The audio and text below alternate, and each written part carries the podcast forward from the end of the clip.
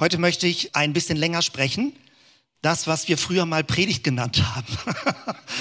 Äh, ich weiß gar nicht, wie lange das her ist. Also länger. Ich glaube, online gibt's gar nichts mehr, schon seit ganz langem. Wir haben zusammen Bibeltexte gelesen, äh, Resonanzerfahrungen. Was berührt dich an Texten? Ähnlich wie Tobias heute Morgen gesagt hat, auf meine Seele.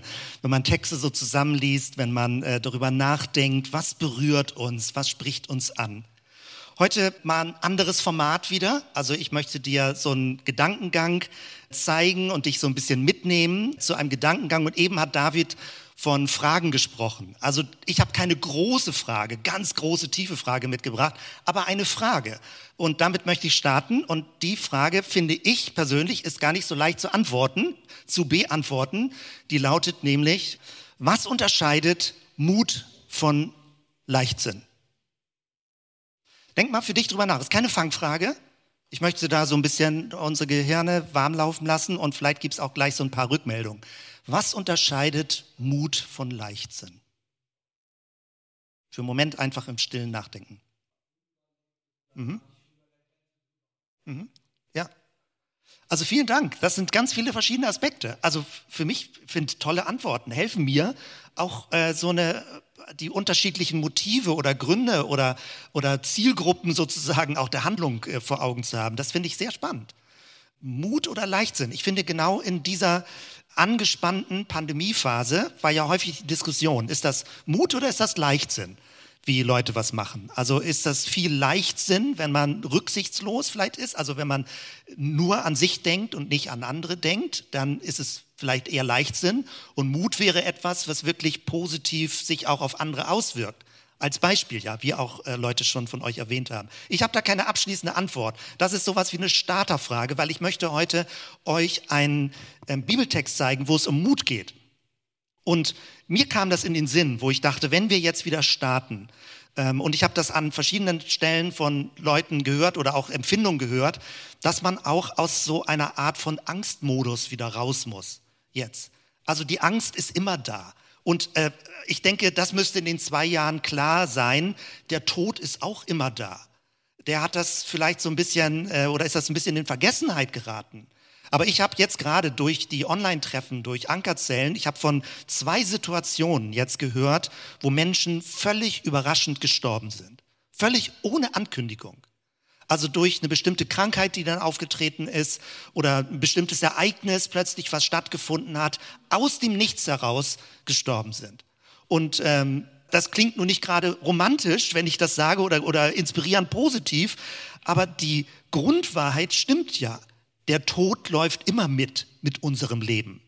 Und mich inspiriert das, also nicht inspiriert, mich hat das erst verstört, als ich das von Leuten gehört habe, ähm, dass sie plötzlich verstorben sind. Und das löst bei mir eine Frage in meinem Leben aus. Wofür möchte ich leben? Wofür möchte ich leben? Und wann hätte ich das Gefühl, natürlich, ich möchte möglichst lange leben, aber wann hätte ich das Gefühl, es war auch sinnvoll und sinnhaft, wenn ich außen stand, sterben würde? Also, dass ich nicht immer denke, ich müsste, ich sollte, ich könnte irgendwann in Zukunft, sondern wofür möchte ich jetzt leben? Möchte ich so leben? Will ich so leben? Lebe ich so, wie ich leben möchte, damit ich stimmig bin mit mir selbst? Ich glaube, wenn wir den Tod, den mitlaufenden Tod richtig verstehen, also oder aufgreifen, dann bringt er unserem Leben eine positive Ernsthaftigkeit. Ich meine jetzt nicht Verkniffenheit oder Zwanghaftigkeit, dass man nicht mehr fröhlich oder lustig sein kann. Ich meine eine Art von Ernsthaftigkeit, dass du dich auf das Wesentliche besinnst. Und das finde ich sehr wertvoll, auch wenn die Erfahrungen manchmal sehr verstörend sein können. Mutig. Deswegen dachte ich, bei diesem ersten Treffen, was wir jetzt präsentisch haben, möchte ich gerne ähm, ein bisschen über diese seelische Verfassung sprechen. Nicht von Angst, sondern mehr, was Mut ist. Und wenn ich meine Biografie angucke, ich bin tendenziell ängstlich. Ich bin als Kind ziemlich ängstlich gewesen. Ich hatte eine Mutter, die sehr gut, und habe immer noch eine Mutter, also meine Mutter lebt. Sie hat sehr viel, sag ich mal, sich gekümmert und darauf aufgepasst, dass wir als Kinder geschützt sind.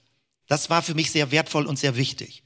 Und doch merke ich bei mir, bei mir gibt es so eine schleichende Untergrundströmung, so eine stille Untergrundströmung, tendenziell immer so ein bisschen vorsichtig und ängstlich, zu sein. Ich bin nicht draufgängerisch oder schmeiß mich so ins Getümmel, sondern ich gucke erstmal so ein bisschen, bis ich dann selbst dazu bereit bin, mich einzubringen. Das ist meine Persönlichkeit. Andere Leute haben eine ganz andere Persönlichkeit. Ich merke nur deswegen, das Thema Mut berührt mich auch persönlich. Es ist ein Zuspruch, den ich auch brauche, weil ich manchmal auch nicht so wahnsinnig mutig bin oder vielleicht mich auch gar nicht so fühle. Ich möchte euch etwas zeigen, ein paar Gedanken, denn der große Muttext in der Bibel, wo wirklich das Wort Mut und mutig vorkommt, den finden wir in Josua 1. Und während ich den Text mir angeguckt habe, dachte ich, ganz, ganz spannend, äh, da, was man da für Entdeckung machen kann. Also jetzt auch, wenn man den Text neu liest. Zunächst einmal möchte ich euch kurz sagen, was die Vorgeschichte ist. Hier steht nun, nachdem Mose, der Knecht des Herrn, gestorben war, sagte der Herr zu Josua, dem Sohn Nuns, dem Diener des Mose, mein Knecht Mose ist gestorben. Mach dich also auf dem Weg und zieh über den Jordan, hier mit diesem ganzen Volk in das Land, das ich ihnen und den Israeliten geben werde. Das ist die Ausgangsbasis. Etwas Altes ist gestorben. Also in diesem Fall ist es der große Leiter Mose gewesen. Eine ganze Phase geht zu Ende. Der Auszug aus Ägypten, dann der Durchzug durch die Wüste, hat ein bisschen länger gedauert, 40 Jahre, weil das Volk ängstlich war. Es war ängstlich, in das neue Land zu gehen. Und deswegen hat Gott es 40 Jahre lang in der Wüste rumlaufen lassen, bis eine neue Mentalität entstanden ist. Und dann waren sie bereit, und reif in das neue Land einzuziehen. Und das ist jetzt die Phase, wo die fünf Bücher Mose zu Ende gehen und das Buch Josua beginnt. Mose ist gestorben und jetzt kommt der Auftrag an Josua, mach dich auf den Weg mit dem Volk, für andere. Sei bereit, ein Anführer zu sein, ein Anfänger, jemand, der den ersten Schritt macht über den Jordan in das neue Land. Das ist die Ausgangsbasis. Und man denkt, oh super, cool, Gott hat ihn berufen und da muss sich doch jetzt irgendwie so äh, ganz stark und selbstbewusst anfühlen. Genau das Gegenteil ist der Fall. Offenbar braucht Josua mit dieser Aufgabe aufzubrechen in neues Land. Und wenn ich diese Begriffe verwende, etwas Altes ist vorbei, es gibt neues Land, dann beziehe ich das innerlich, dass du das schon gleich so mitdenken kannst und mitlaufen lassen kannst. Wir haben eine Phase, vor der Pandemie, eine Phase in der Pandemie. Möglicherweise wird uns das noch eine Weile begleiten. Aber jetzt langsam dämmert es vielen Leuten, es beginnt etwas Neues. Insbesondere auch für Kirchen. Manche, also gesellschaftlich reden Leute davon, zurück zur Normalität. Aber wollen wir überhaupt die Normalität von vor zwei Jahren oder soll etwas anders werden? Was hat das Ganze gemacht mit dem, wie wir denken, wie wir uns versammeln, wie wir Kirche verstehen, wie wir Jesus verstehen, wie wir das Evangelium verstehen? Aufbruch ins Neue. Und damit bin ich bei dieser Angst- oder Ängstlichkeitsmentalität. Möchte man wirklich etwas Neues hin aufbrechen? Oder denkt man, oh ja, vielleicht sind jetzt die zwei Jahre vorbei, jetzt können wir das Alte wieder reaktivieren? Hier in dieser Geschichte ist klar, das Alte ist vorbei. Ägypten ist vorbei. Ägypten kann zwar innerlich immer noch so Strukturen haben, so gewisse Mentalitäten, die es ja auch beim Volk Israel gegeben hat. Dann haben sie sich zurückgesehnt, dass sie versorgt waren in Ägypten, dass alles seinen geordneten Gang hatte, dass sie wussten, wie alles funktionierte. Sie haben langsam vergessen gehabt, dass sie Sklaven in Ägypten waren. Sie haben sich gesehnt nach dem guten Essen, nicht dieses blöde Wüstenfrühstück. Sie wollten mal so ein bisschen, äh, sag mal, etabliert sein, auch wenn sie nur Sklaven waren, aber sie waren angesehen. Sie waren Arbeiter, die gebraucht wurden in der Wüste, trotteten sie nur rum. Und jetzt neues Land. Eine völlig neue Rollenbeschreibung. Das heißt, Ägypten ist sowas wie eine Mentalität, die in einem drinsteckt. Man sehnt sich nach dem Alten und wünscht sich das Alte zurück. Aber diese Pandemie, wenn sie nur drei Monate gewesen wäre, hätte man Luft anhalten können und denkt, okay, geschafft. Sie dauert jetzt zwei Jahre. Leute sind müde geworden. Leute haben, sind tot genervt. Wir haben gerade gestern Gemeindeleitungstreffen aller Bremer und umzu Gemeindeleitung von Baptistengemeinden. Vor einer Woche hatte ich ACK-Sitzung, Arbeitskreis christlicher Kirchen. Und es gibt viele, die initiativ, kreativ mit neuen Ideen rangehen. Und umgekehrt gibt es auch viel Erschöpfung und viel Müdigkeit. Was ist das Neue? Hat man noch Kraft überhaupt, etwas Neues denken zu können?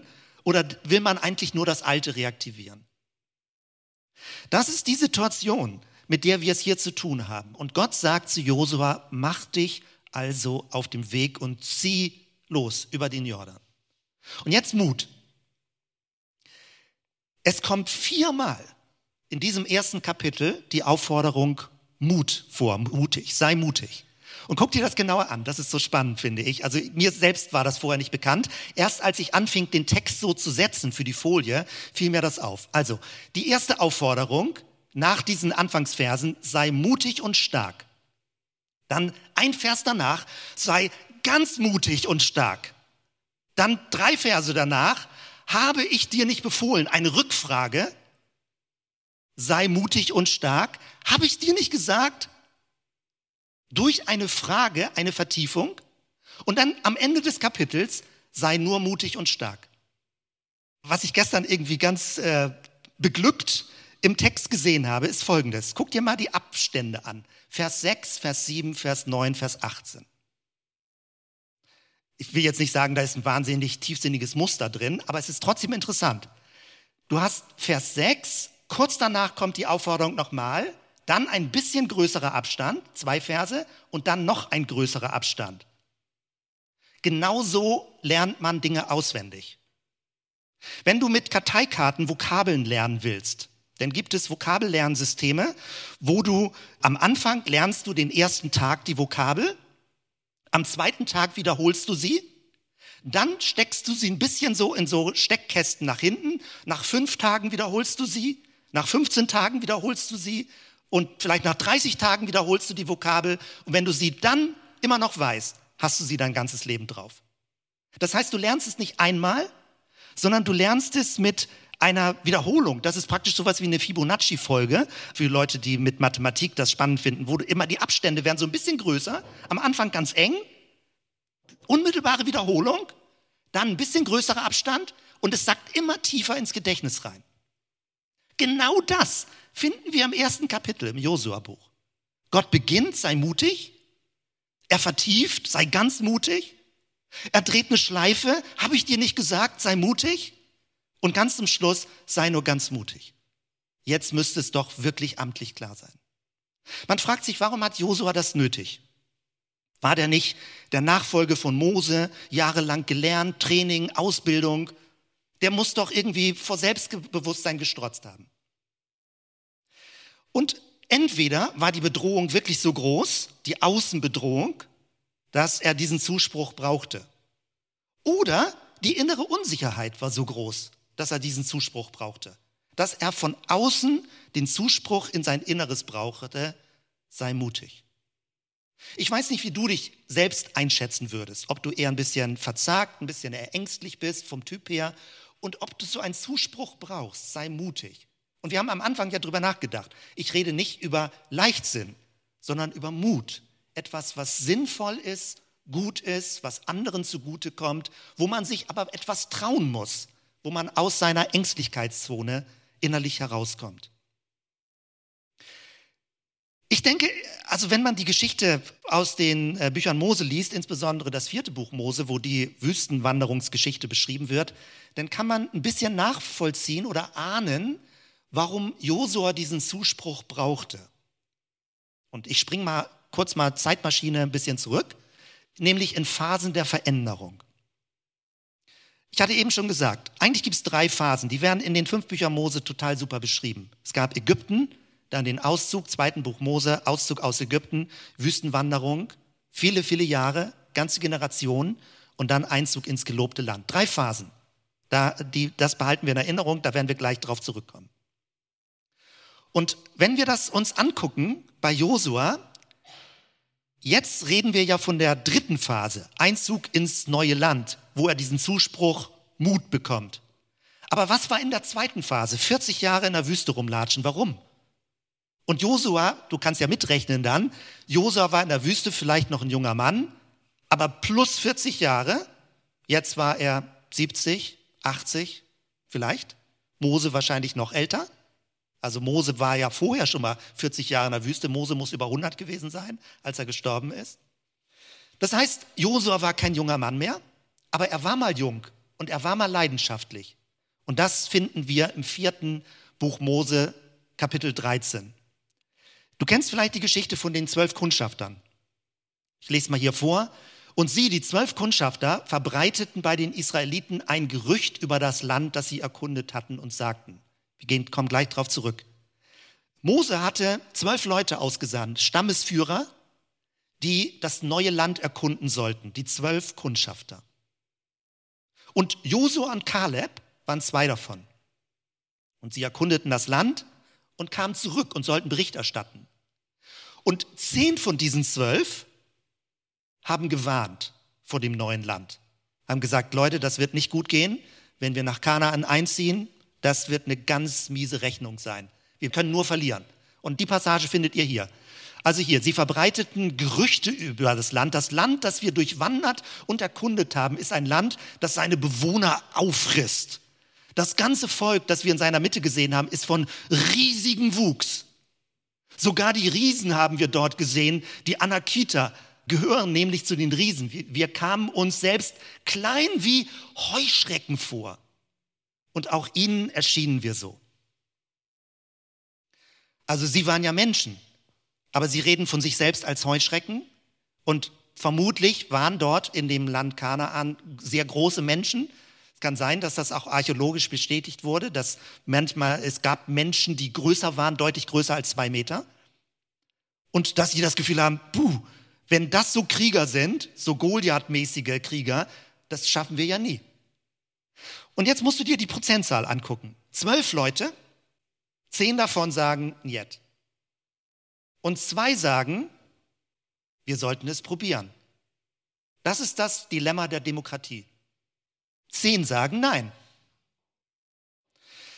gibt eine weitere Passage, also die Demokratie ist gut, ja, ich will sie nicht schlecht machen, aber in bestimmten Situationen hat die Mehrheit nicht automatisch recht. 4. Mose 14, Josua, der Sohn Nuns, und Kaleb, der Sohn Jephunis, zwei von denen, die das Land erkundet hatten, zerrissen ihre Kleider und sagten zu der ganzen Gemeinde der Israeliten, das Land, das wir durchwandert und erkundet haben, dieses Land ist sehr, sehr gut. Aussage gegen Aussage. Zwölf gegen, also zehn gegen zwei. Mit diesem Dilemma haben wir es an vielen Stellen zu tun. Ist die Digitalisierung gut oder schlecht? Natürlich gibt es von allen Schattenseiten, jede Technik hat Schattenseiten. Aber nehmen wir sie wahr als ein neues Land, wo wir mit Gewissheit und Zuversicht drauf zugehen? Oder sagen zehn Leute, gefährlich, gefährlich, gefährlich? ob das wohl gut geht. Ein Beispiel. Umorganisation von Firmen, von Betrieben. Sagen wir gefährlich, gefährlich, gefährlich oder sagen wir interessant, was Neues möglich wird? Wir haben es für die nächsten Jahre und Jahrzehnte in Europa mit Riesen zu tun. Die Säkularisierung wird zunehmen. Ich habe äh, gerade gestern bei unserem Online-Meeting davon gesprochen, Thomas Halitsch, ähm, die Zeit der leeren Kirchen, ist eigentlich die Pandemie, führt sie dein Glauben in die Krise oder in die Vertiefung? Und wir erleben das die ganzen zwei Jahre schon. In unserer Gemeinde, viele Gemeinden erleben das. Gestern haben wir online darüber gesprochen. Wie erlebt ihr das in euren Kirchengemeinden? Und Leute beschrieben zwei gegenläufige Bewegungen. Diejenigen, die so ein bisschen unentschlossener, nicht so ganz klar waren, sind ganz weg. Und diejenigen, die innerlich eine, eine Glaubenswurzel haben, sind umso intensiver zum Glauben dazugekommen, auch zur Gemeinde dazugekommen. Völlig gegenläufige Bewegung. Löst die Pandemie bei dir eine Glaubenskrise aus oder eine Glaubensvertiefung? Und es hängt alles damit zusammen, wie wir über Zukunft nachdenken. Denn die Krise ist so etwas wie eine Wüstenerfahrung für die Kirche gewesen.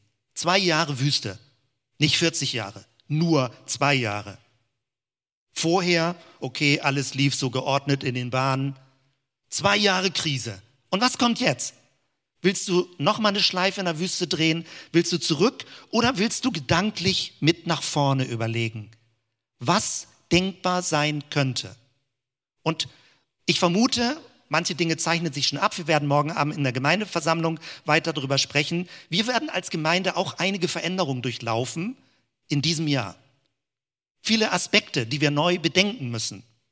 Und wo wir nicht sagen, okay, puh, zwei Jahre vorbei, super, jetzt lassen wir alles so wieder ordnen und dann läuft es alles mal wieder. Wir werden grundsätzlich über bestimmte Formen von Gemeinde nachdenken, wie, wo, wer sich beteiligen möchte. Man kann diese Pandemiekrise als Chance nutzen. Es kostet viel Energie, es ist ermüdend, es ist manche Frustration da, aber man kann es als Chance nutzen. Josua wollte schon mal in das gelobte Land, in das neue Land, in das, wo er hin aufbraucht. Er wollte schon mal hin. Er hatte einen Partner, Josua und Kaleb, beide zu zweit. Und zehn Leute sagten, besser nicht. In der Bibel steht sogar drin, sie haben Gerüchte gestreut. Also sie haben Falschmeldungen gesagt. Und diese Erfahrung hatte Josua in seiner Biografie.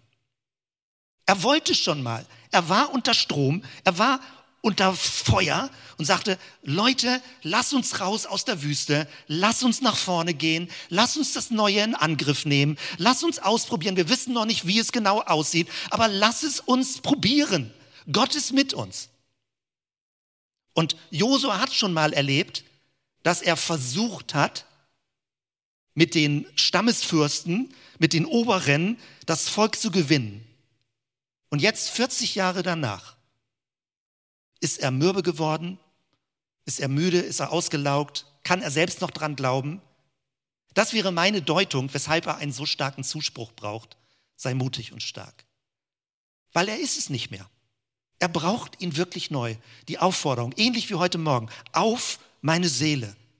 Was ich mir selber sage, nicht Gott sagt mir das, sondern auch sei mutig, kommt von außen. Aber auch ich selber muss mir das zusprechen. Sei mutig und stark, trau dich. Verkriech dich nicht. Ich möchte dir etwas zeigen, unterschiedliche Reaktionsmuster auf Krisen.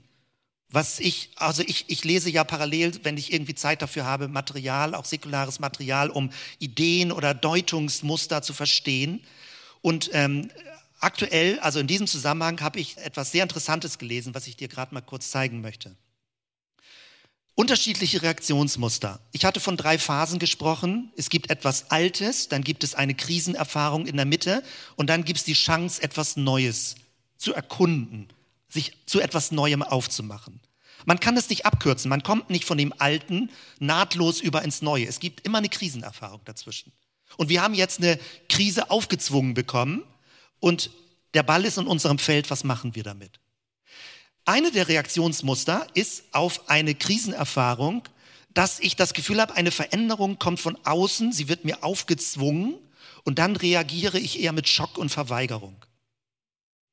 Und dieses ist, vielleicht äh, kennen das Leute von euch, ein ganz berühmtes Muster. Elisabeth Kübler-Ross hat mit Sterbenden gearbeitet. Äh, 1969, meine ich, fing sie damit an und hat äh, dann über viele Jahre praktisch die inneren Bewusstseinsbewegungen von sterbenden Menschen besprochen oder reflektiert. Und daraus ist diese Kurve geworden. Das ist jetzt eine, aus einem anderen Zusammenhang, aber das war die hübscheste Kurve aus dem Internet, die das deutlich gemacht hat. Und da sind die Phasen zu sehen. Also letztendlich sieben Phasen sind es hier. Es gibt so einen Anfangsschock. Mein Leben ist nicht mehr wie bisher. Und häufig, wenn Menschen eine schwere Diagnose bekommen, also das ist hier jetzt sind Krankheitsverläufe, wie unser Bewusstsein auf Krankheitsverläufe reagiert, dann verneint man, dann wird man wütend, dass das gerade mir passiert. Dann versucht man zu verhandeln. Also wenn man gläubig ist, verhandelt man häufig mit Gott, ob man nicht irgendwie doch noch wieder geheilt werden kann. Kann sein, aber kann auch nicht sein. Dann irgendwann hat man so einen Tiefpunkt, so einen inneren Zusammenbruch. Akzeptanz ist eigentlich viel zu positiv formuliert, wo man, also Akzeptanz im Sinne von hinnehmen. Also ich lasse es jetzt zu. Es, ich stelle mich den Fakten. Und dann fange ich an zu überlegen, wie ich es integriere, wie ich in mein Leben das einbaue und wie ich mit dieser neuen Situation, die durch die Krise auslöste, ausgelöst wird, leben kann. Das, worum es mir geht, und äh, was ich durch andere Personen jetzt, worauf ich aufmerksam geworden bin, ist folgendes. Diese Kurve hat diesen Peakpunkt am Anfang. Das heißt, wenn dir eine Krise von außen aufgezwungen wird, dann weigerst du dich und die Dinge brechen praktisch heraus und du sagst auf keinen Fall. Und du hast so, eine, so, eine innere, so ein inneres Energielevel, was sich gegen die Krise aufbäumt, gegen die Veränderung, die praktisch dir aufgezwungen wird. Und dann stürzt du in das Tal runter, in so ein inneres Loch. Und wenn es gut geht, berappelst du dich. Wenn es schlecht geht, bist du suizidgefährdet. Diese Kurve, die eigentlich aus einem ganz konkreten Kontext entstanden ist, nämlich die Begleitung von sterbenden Menschen, wurde im Laufe der Zeit für Organisationsentwicklung übernommen und zu einem Standardmodell gemacht, wie Organisationen sich verändern.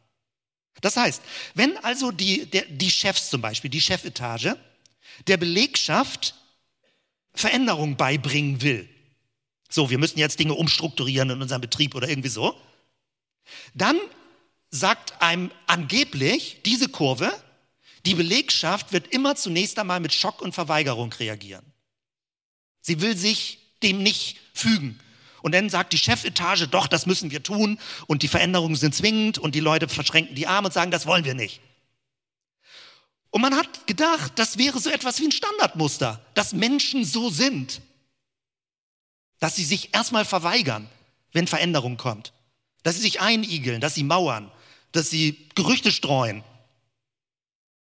Und das Spannende dabei ist, das geht von einem bestimmten Menschenbild aus. Also wenn du eine Lebenskrise hast, dass du lebensbedrohlich plötzlich krank wirst, dann mag dieses Muster stimmen. Aber wenn du es ganz allgemein überträgst auf Menschen, dann gehst du von dem Menschenbild aus, dass Menschen prinzipiell keine Veränderung wollen und dass Menschen grundsätzlich einen Mechanismus haben, sich gegen Veränderungen zu stellen und zu sträuben und zu mauern oder zu blockieren, was auch immer. Dieses Muster wurde für viele Jahrzehnte inzwischen auf Change Management übertragen für Veränderungsprozesse. Und das haben alle möglichen Organisationen erlebt. Das haben Schulen erlebt mit ihren Belegschaften, Veränderungsprozesse, verschiedene Typen von Kollegen, wie reagieren sie drauf. Das haben Firmen erlebt, das erleben Kirchen. Ich kannte dieses Muster auch. Und das Spannende für mich ist, dieses Muster ist nicht zwingend. Diese Kurve ist nicht zwingend, wenn man sich der Zukunft stellt und auf die Zukunft zugeht. Es gibt eine andere Form, unterschiedliche Reaktionsmuster sich der Zukunft zu stellen. Hier unten jetzt der neue Satz Veränderung, an der ich beteiligt bin. Dadurch komme ich zu einem Mitdenken und zu Kreativität. Wenn ich mitbeteiligt bin an den Prozessen der Veränderung, die geschehen. Das ist spannend. Gibt es dafür auch Modelle? Ja. Sie werden nur anders genannt. Und ich habe jetzt äh, vielleicht emotional nicht gerade gut, weil ich einen dunklen Hintergrund jetzt habe, aber das ist die treffendste Grafik zu dem, worum es geht, wie äh, seit einigen Jahren weltweit Veränderungsprozesse positiv eingeleitet und begleitet werden. Und das ist die Theorie von Otto Schama, die Theorie U, also wie ein U. Und die hat nicht diesen Anfangspeak der Verweigerung, sondern das ist jetzt alles Englisch, das kann ich jetzt nicht alles im Detail erklären. Worum es mir geht, ist, diese Art von Theorie geht davon aus, dass Menschen grundsätzlich lernbereit sind und Veränderungen begrüßen, wenn sie nicht dadurch überrumpelt werden, sondern mitbeteiligt werden. Und genau das würde ich gerne, dass wir das für uns praktisch mit hinkriegen. Also die Krise hat uns ein bisschen überrumpelt, aber wir können mit, gedanklich mitgehen und überlegen, was können wir daraus Sinnvolles machen. Und es hängt viel davon ab, wie wir beteiligt werden miteinander, wie wir miteinander reden, wie wir nicht denken, oh, was kommt jetzt komisches in der Zukunft, sondern wie kann ich meinen Beitrag, meinen Platz, meine Möglichkeiten finden.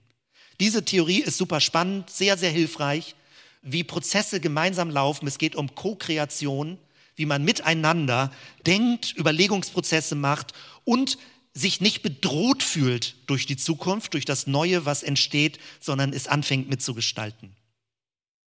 Für mich ist das ein Augenöffner, weil ich das in einem Buch, was ich jetzt gerade diese Woche neu auf dem Markt gefunden habe, gesagt haben, die, die vergleichen diese beiden Theorien. Ich dachte, Mensch, stimmt ja. Es muss nicht diese Verweigerung geben. Es muss auch nicht diese Angstbefürchtung geben. Es kann sein, sei mutig und stark. Trau dich. Die Zukunft ist offen. Lass uns daran wagen. Natürlich gibt es Veränderungen, aber Veränderungen müssen nicht schlimm sein. Sie müssen dich nicht bedrohen, sondern sie können Lernerfahrung bringen, äh, vorausgesetzt eben, man fühlt sich nicht alleingelassen oder völlig überrumpelt und überfordert, sondern man geht gemeinsam einen Weg in das Neue hinein. Genauso wie Josua das ja machen sollte. Er sollte mit dem Volk in eine neue Etappe gehen. Sei mutig und stark. Das sind die Verse, die drumherum stehen, um diesem sei mutig und stark. Ich lasse dich nicht fallen und verlasse dich nicht. Oder damit du Erfolg hast überall, wo du unterwegs bist. Oder Gott ist mit dir überall, wo du unterwegs bist. Damit wird das eingerahmt. Sei mutig und stark. Das finde ich total spannend. Das finde ich hilfreich. Das finde ich hilfreich für mich. Äh, ich brauche diesen Zuspruch, weil manchmal bin ich auch ziemlich überfordert mit all dem, was äh, kommt, wie sich Dinge entwickeln, wie kirchliche Strukturen sich auch weiterentwickeln. Und umso mehr brauche ich so einen Zuspruch, aber ich glaube, dass die Zukunft, wenn man sie aktiv gestaltet, spannender ist als die Vergangenheit. Damit möchte ich schließen. Das ist auch herausgegriffen aus dieser Passage, der Vers 9. Fürchte dich also nicht und hab keine Angst, denn der Herr, dein Gott, ist mit dir überall, wo du unterwegs bist. Lass uns doch zusammen aufstehen und diesen Vers einmal zusammensprechen und dann schließe ich mit zum Abschluss mit Gebet. Sprich doch gleich mit, wenn du möchtest. Fürchte dich also nicht und hab keine Angst, denn der Herr, dein Gott, ist mit dir, überall, wo du unterwegs bist. Danke, Jesus, für dein Wort. So viele Hunderte von Jahren, Tausende von Jahren alt und so viele Typologien, Muster, die uns erklären, wie wir ticken und was wir an Inspiration erleben. Danke für diese Figur von Josua und Kaleb, die sich neu rangetraut haben an diese Aufgabe, das neue Land zu erkunden und das Volk mitzunehmen. Hilf uns, Jesus, so mit dieser Mentalität rauszukommen aus dieser Ängstlichkeitsstruktur und das Neue zu begrüßen und zu erwarten und zu gestalten mit allem, was wir an Ideen und an Gedanken dafür haben. Danke, Jesus. Ich bete um diesen für diesen Tag, für diesen Sonntag, dass dein Segen, deine Segensenergie, deine Kraft uns begleitet und wir innerlich diese Präsenz, deine Präsenz in jedem Moment neu erleben.